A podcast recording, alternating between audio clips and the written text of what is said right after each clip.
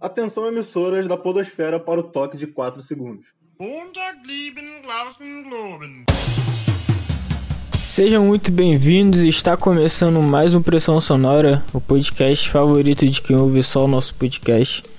E provavelmente você está estranhando porque essa frase geralmente é dita por outra pessoa, o Eric Maurano. Mas hoje é um episódio atípico. Eu, a gente entrou num consenso aqui de, de ouvir gravar esse episódio especial em homenagem ao Joe Jordison que faleceu aos 46 anos nesse dia 26 de julho de 2021. A gente também precisa falar de algum, alguns outros que se foram nessa semana. Não foi uma semana muito legal, foi bem pesada inclusive. É, mas antes de, de, entrar nesses assuntos, eu gostaria de pedir para você nos seguir nas redes sociais, principalmente no, no Instagram, arroba Pressão Sonora Oficial. Lá a gente posta muitas notícias do mundo da música. Se você usar Twitter e quiser conversar com a gente no Twitter, é arroba Pressão Sonora TT. A gente quase não usa, mas se quiser interagir por lá, fica à vontade. E temos também nossa playlist no Spotify, playlist Pressão Sonora, com as, com as músicas usadas na, na trilha sonora dos episódios do Pressão Sonora. Então procura lá no Spotify especificamente, não tem outro agregador de streaming porque dá muito trabalho. Mas no Spotify tem, tá bem feita lá. Então, vamos começar esse episódio de hoje. Bom, antes de começar falando do Joey, eu falei que a gente precisava citar outras pessoas que se foram nessa semana também e que merecem ser lembradas, né? Então, nessa segunda-feira, no dia 26 de julho, é, faleceu o vocalista Mike Howe da banda Metal Church, uma banda de thrash dos anos 80, que chegou a contar até com Lars, Lars Ulrich do, do Metallica no, nos primeiros ensaios, mas acabou que ele não, não chegou vingando com a banda porque o Metallica acabou surgindo nesse meio tempo, então ele vazou. Tipo, essa banda lançou 12 álbuns entre 84 e 2018 e o Mike teve presente em metade deles, de 89 até 2018.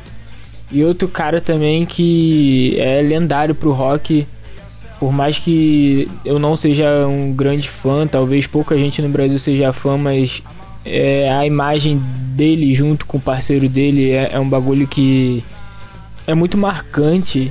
Era, talvez, né? Não sei como conjugar esse verbo agora mas foi o Dusty Hill, do, o baixista do ZZ Top. Era muito foda ver os dois ali barbudão tocando. Eu curtia pouquíssimo daquele tipo de som, mas era um bagulho absurdo de, de estética, né? De tu ver que aquilo ali era uma parada de atitude rock and roll. E ele morreu no dia 28, é, aos 72 anos. Também não, não tem nenhuma, nenhuma causa da morte explícita, parece que foi alguma complicação de saúde que ele já vinha tendo há alguns tempos, mas nada muito claro assim dito pela família. Ele que entrou pro ZZ Top em 70, participou de todos os álbuns, todos os 15. O primeiro lá em 71 e o último em 2012.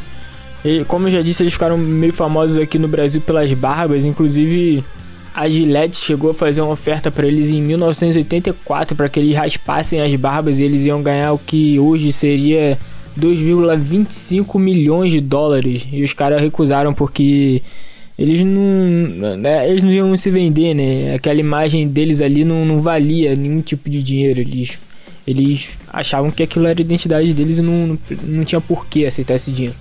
E além disso, ainda tinha a música deles no Guitar Hero 3, então essas duas coisas aí que fizeram o, eles ficarem conhecidos para quem não era muito fã daquele tipo de música, né? Tipo eu, por exemplo, mas eu sabia muito quem que era ZZ Top pelos dois barbudos e pela música que tinha no, no guitarreiro.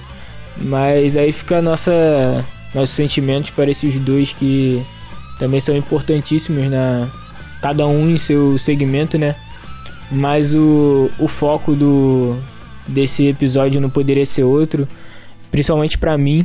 Quem ouve a gente direto vê que eu faço muita referência à bateria porque é o instrumento que eu gostava, que eu gosto desde criança. Eu parei de tocar há bastante tempo, mas eu é o meu meu instrumento do coração. Na primeira vez que eu que eu sentei numa bateria, eu já sabia tocar uma base de tutupá e parece que Eu nunca mais evoluí a partir disso, mas era uma parada que parecia que parece que tá dentro de mim. Eu, eu aquilo ali é faz parte de mim a bateria, então eu sempre vou puxar saco para baterista e eu sempre vou prestar mais atenção nas baterias. E um dos caras responsáveis por essa por essa apreciação pela bateria foi exatamente o Joey Jordison. E assim, seria muito difícil ele não ser uma influência na bateria, porque é, é incrível, era incrível o que aquele cara fazia. Para contextualizar um pouco o que foi a carreira dele, pra gente trazer alguns dados e tal. Dados não, só para dar um resumo de carreira antes de eu entrar no, no meu no, na minha análise como fã, né? Então vamos só, só dar uma passada na carreira dele, que era baterista do Slipknot, isso todo mundo sabe é, o número 1, um, hashtag 1, né? Que eles usavam essas identificações na banda, ainda usam, inclusive. E ele chegou a tocar com Korn, ele substituiu o baterista do Korn em uma turnê. Ele fez participação no, com Metallica, tocando Creeping Death num show muito foda, absurdo também. Tocou com System, tocou meia música com System, eu acho. Acho que era Sweet Pea, não consigo lembrar. Um bagulho louco.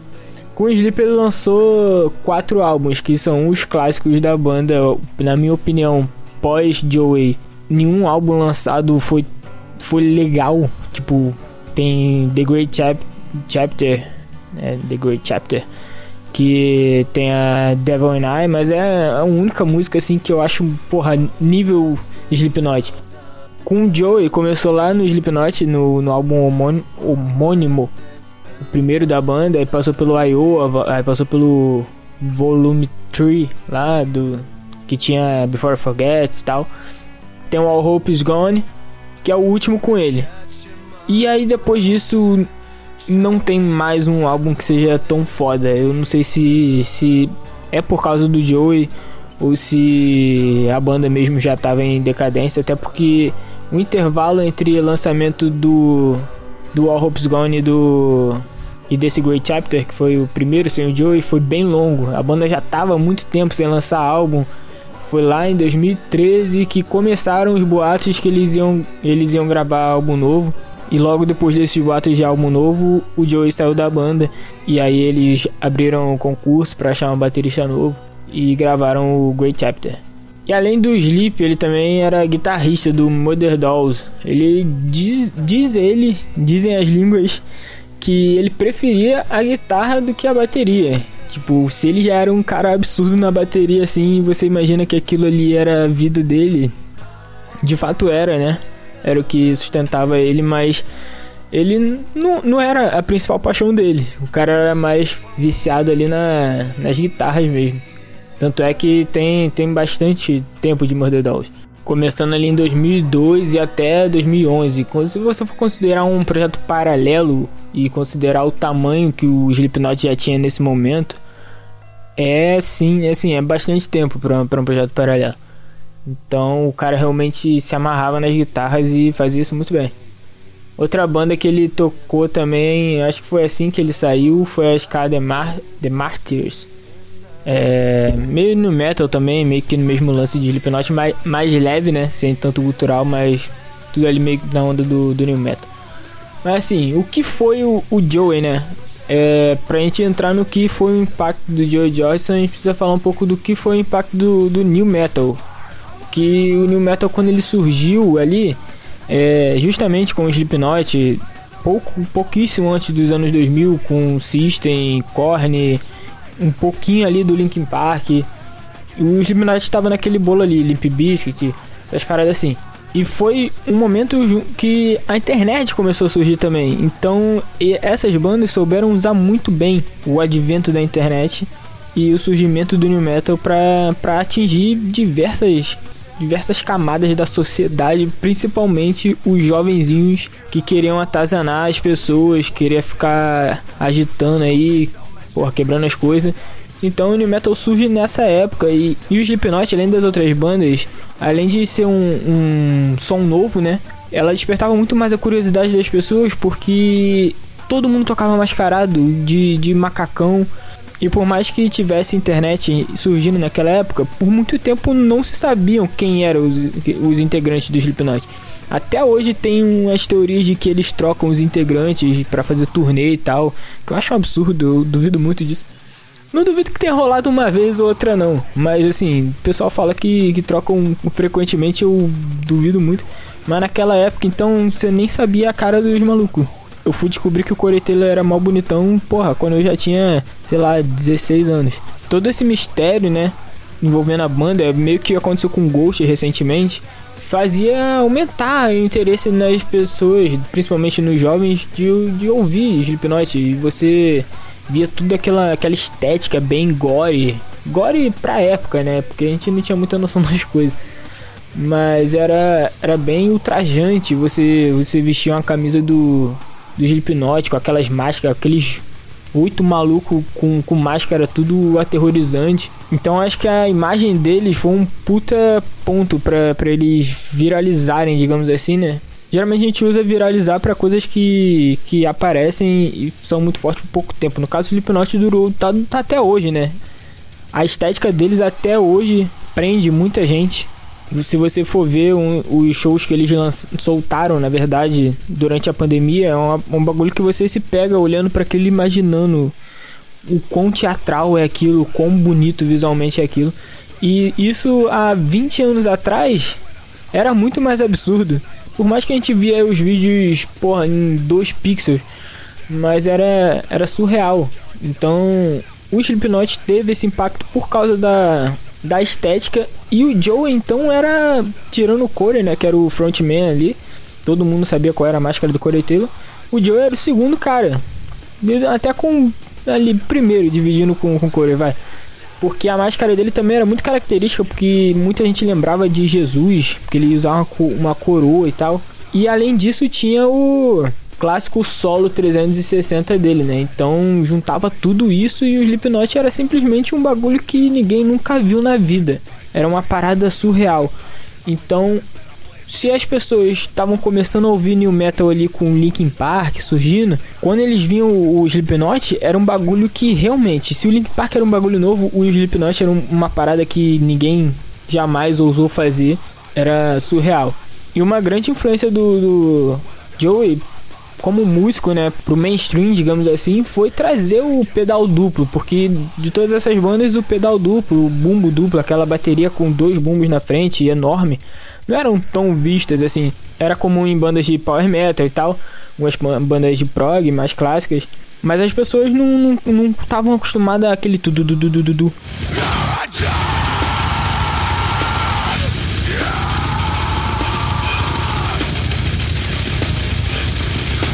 E foi uma coisa que o Joey trouxe como como influência ali para esse mercado mainstream, graças a todo esse advento aí do, do Slipknot junto com a internet, com o visual deles e tal. Então, assim, o cara não era só uma máscarazinha aterrorizante, ele também trouxe a técnica dele ali pro, pro conhecimento de muita gente que não estava acostumado a ouvir aquele tipo de música. E assim, entrando pro, pro meu lado fã, né? Eu nunca, nunca achei o solo dele. Muita gente fala do solo clássico dele, girando 360, como a principal marca dele. Eu nunca achei o solo dele bom, como se fosse um bom solo de bateria, técnico tal. Não é, definitivamente não é. Muita gente concorda com isso. Mas era um bagulho surreal. O que ele fazia ali se compara, se compara não, é um, em questão de estrutura, é um pouco menor do que o que o Tommy Lee fazia no no Motley Crue. Pesquisa aí os vídeos do Tommy Lee tocando bateria em montanha russa, é absurdo. Mas nada se comparava àquela bateria enorme girando 360 com pentagrama aceso no fundo e ele mantendo tudo sob controle ali você ficava hipnotizado olhando aquilo. É uma, é uma das coisas mais bonitas visualmente que já fizeram no metal. E eu acabei de falar que a imagem do, dos caras é meio gore, tá ligado? E, e, eu, acho, eu achava aquilo surreal. Achava aquilo hipnotizante e era muito foda. Mas como eu disse, eu não, nunca achei o solo dele muito bom. Mas eu sempre soube distinguir, separar, né? O, o solista do baterista, digamos assim. Não gostava muito do solo dele, mas Cara, as linhas de, de bateria dele em estúdio são muito boas. E aí o pessoal não sabia diferenciar essas coisas. Então quem falava que o solo dele era ruim já defendia que ele era um baterista ruim. E na verdade não era assim. Apesar de que no, no Rock in Rio 2011, que foi aquele lendário que o maluco pulou lá de não sei aonde, em cima da rapaziada, e todo mundo pulou igual louco, e também teve o solo 360 dele. Ali eu já acho que ele tava meio que porra, ficando devagarzinho já. Ele já tava, já tava meio fraco. Mas ele é, de longe ele não era um baterista ruim, sabe? O pessoal pegava muito no pé dele quando por causa disso, porque usavam o solo dele como como pretexto para dizer que o cara era fraco e ele definitivamente não é, tanto é que ele é influência de muitos bateristas de metal extremo que estão rodando aí por hoje em dia. Um exemplo é a Luana D'Ameto, que a gente citou aqui, a Cripta, né, no, no último episódio. O, o principal ídolo na bateria dela era o Joey, inclusive ela postou um, um, uma homenagem a ele lá. O Beto Cardoso do Project 46, que pouca gente sabe, mas ele, ele foi o cara que quase substituiu o Joey. Porque como eu falei, quando ele saiu, houve um concurso pro, pra saber quem seria o substituto dele, né? E o Beto participou e foi nesse vídeo de inscrição que o Beto foi mostrado pro mundo, né? Então, assim, o Joey, além de ser uma influência pro Beto, ele. Ele, digamos que ele alavancou a carreira do cara, né? Imagine que foda seria pro Beto substituir o, o Joey no Slipknot. E como seria foda ter um BR na bateria do Slipknot, né? Seria surreal. E mandaria muito bem, não, não deixaria a desejar, não.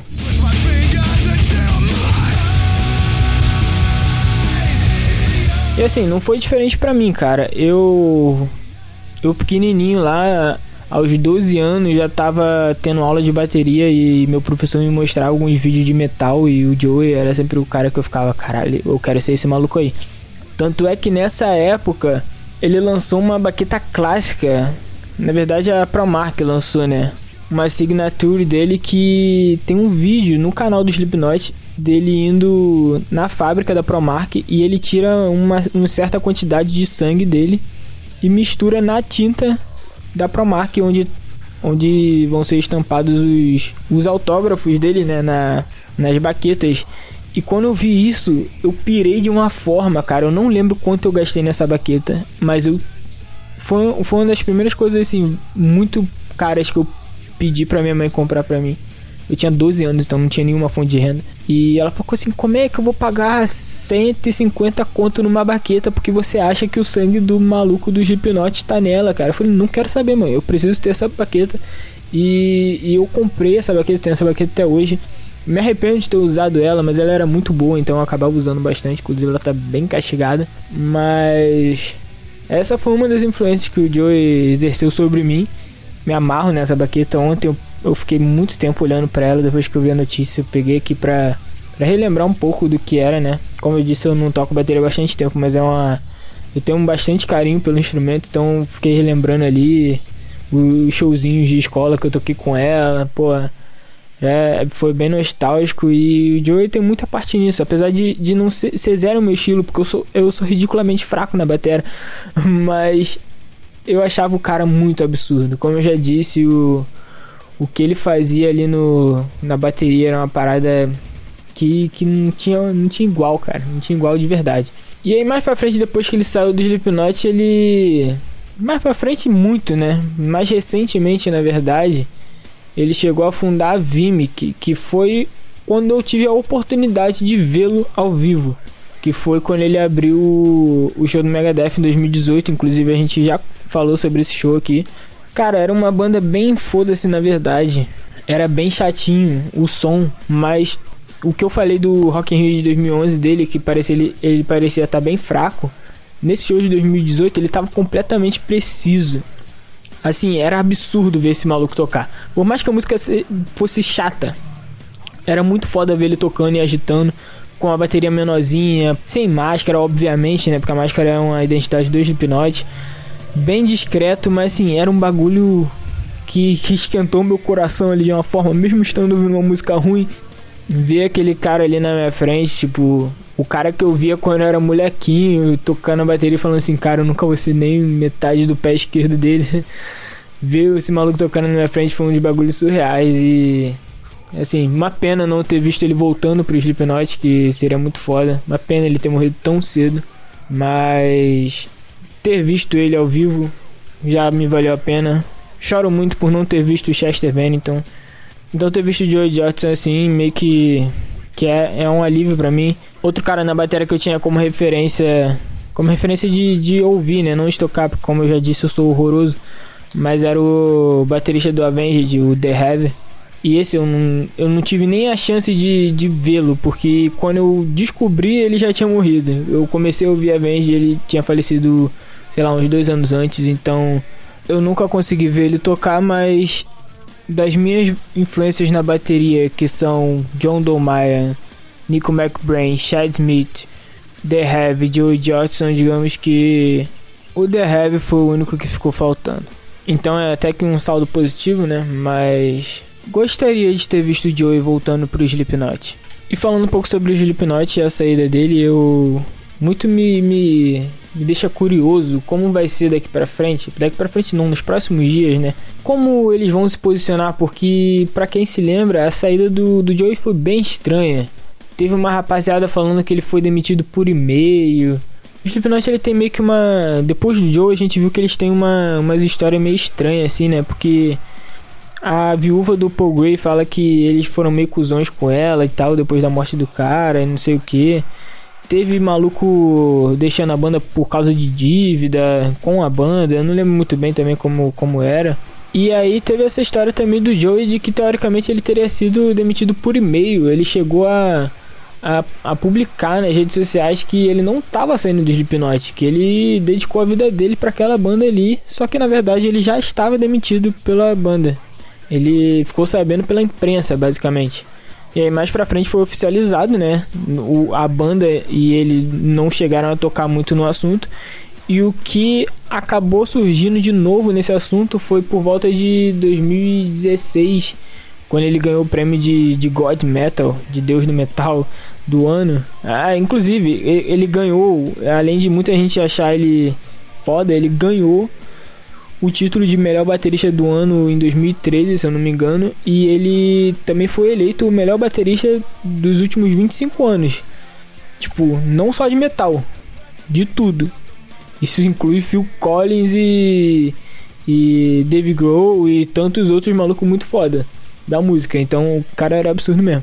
E aí numa dessas premiações ele falou que uma parada que aumentou muito a imagem dele pra, pra quem era fã, porque nessa época que ele saiu do Slipknot, ele teve uma doença e não fica claro se a causa da saída dele foi essa doença, mas ele teve mielite transversa. É uma doença que, que é como se fosse uma paralisia. Ele perdeu as, o movimento das pernas e ele passou anos sem conseguir levantar da cama. Então, assim, a gente não sabe se se ele começou a ter esse problema e a banda largou ele e só depois ele resolveu dar a volta por cima e é, é, e é nisso que eu falo que a imagem dele aumentou porque como eu disse lá em 2011 eu achava ele, que ele estava meio que regredindo ele talvez ele já tivesse com alguns sinais dessa doença em 2013 quando ele saiu da banda ele já estava afetado por essa doença em 2018 eu vi o cara em alto nível, sabe? Então, assim, ele conseguiu dar a volta por cima e isso faz ele mais foda ainda. Fica aí a minha dúvida ainda de como vai ser o posicionamento do Corey Taylor, do Slipknot, se eles vão fazer alguma alguma manifestação, porque até agora o Corey, o Shaw, o palhaço, né? E o Slipknot só botaram uma foto preta no, no Instagram de cada um, sem legenda, sem nada. E eu acho isso patético para quem passou anos fazendo turnê com o cara. E assim, ele construiu, porra, simplesmente o ápice da sua banda. Você faz, você postar uma foto preta sem escrever nada sobre ele, eu acho muito vazio, sabe? Então eu espero muito que que tenha algum posicionamento deles mais pra frente é, algum tipo de homenagem, porque porra, o Joey foi, foi peça primordial nessa banda. E fica a minha dúvida por causa da forma que ele saiu, né? Não sei se, se eles vão. Se eles ainda têm algo contra o Joey, que até pós-morte eles não podem fazer um tipo de homenagem. Eles não podem simplesmente fazer uma postagem no, no Instagram homenageando os caras, igual tantos amigos deles fizeram. Tantos amigos do Joey fizeram, né? Inclusive o baterista atual do Slipknot, que era fã da banda, ele, ele foi o único da banda que postou no Instagram dizendo que era o ídolo do cara e tal. E que ia sentir muito, mas os cabeças, sabe? Não, não postaram nada. Então, por favor, senhor Coreteiro, se estiver nos ouvindo, por favor, cara, uma homenagem ao Joey, porque ele merece. Muito do que o Slipknot é hoje, o Slipknot deve ao Joey. Então, eu espero que nesses próximos dias o Slipknot se pronuncie pronuncie como uma. como se fosse uma pessoa perdendo um amigo querido, porque eu não imagino que possa ser diferente disso, porque quando se passa tanto tempo em turnê com uma pessoa e e quando você olha tudo o que ela contribuiu, né, pro seu projeto, eu acho muito muito difícil você você não fazer nenhum tipo de homenagem. Então eu estou decepcionado com com Corey Taylor e Slipknot até agora, né? Espero que eles que eles façam algo.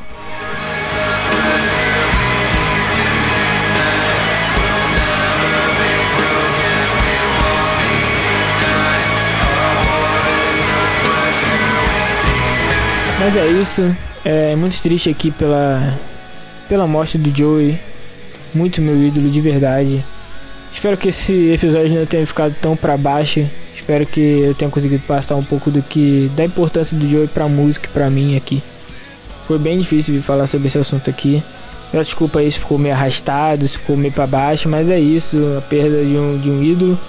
E eu espero que vocês tenham gostado, mesmo, mesmo sendo algo póstumo, né? Algo, uma homenagem mas obrigado por quem ouviu até aqui. Peço mais uma vez que nos siga nas redes sociais. Pressão Sonora Oficial no Instagram. Nossa playlist no Spotify. Playlist Pressão Sonora com as músicas usadas nesse episódio e nos outros. Na trilha sonora desses episódios. E é isso. Valeu, falou.